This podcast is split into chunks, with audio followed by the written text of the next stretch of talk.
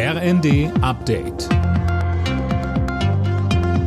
Stündlich neu. Auf den Punkt informiert. Ich bin Dirk Jostes. Guten Morgen. An mehreren großen deutschen Flughäfen dürfte es am Freitag chaotisch werden. Die Gewerkschaft Verdi ruft im Tarifstreit im öffentlichen Dienst unter anderem das Bodenpersonal zu ganztägigen Streiks auf.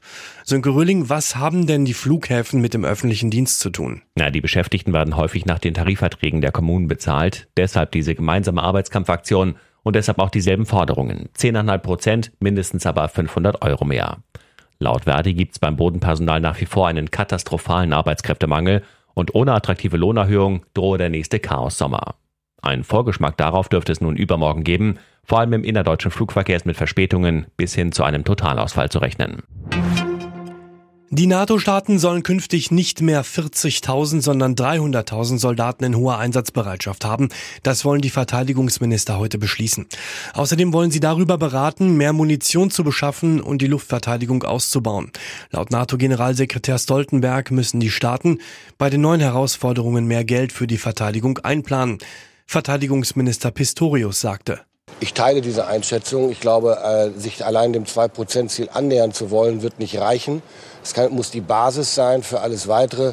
Wir sind innerhalb der Bundesregierung in der Abstimmung dazu und werden die sicherlich bald abschließen. Kanzler Scholz und seine Minister beraten heute über den Umgang mit Extremisten, die in Behörden arbeiten.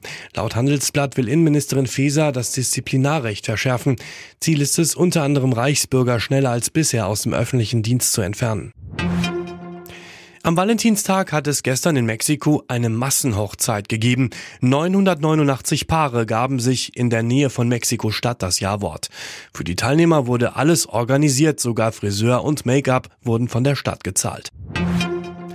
Der FC Bayern ist mit einem Sieg ins Achtelfinale der Fußball Champions League gestartet. Bei Paris Saint-Germain gewannen die Münchner das Hinspiel mit 1 zu 0. Das Rückspiel steigt in drei Wochen. Heute Abend empfängt Dortmund den FC Chelsea.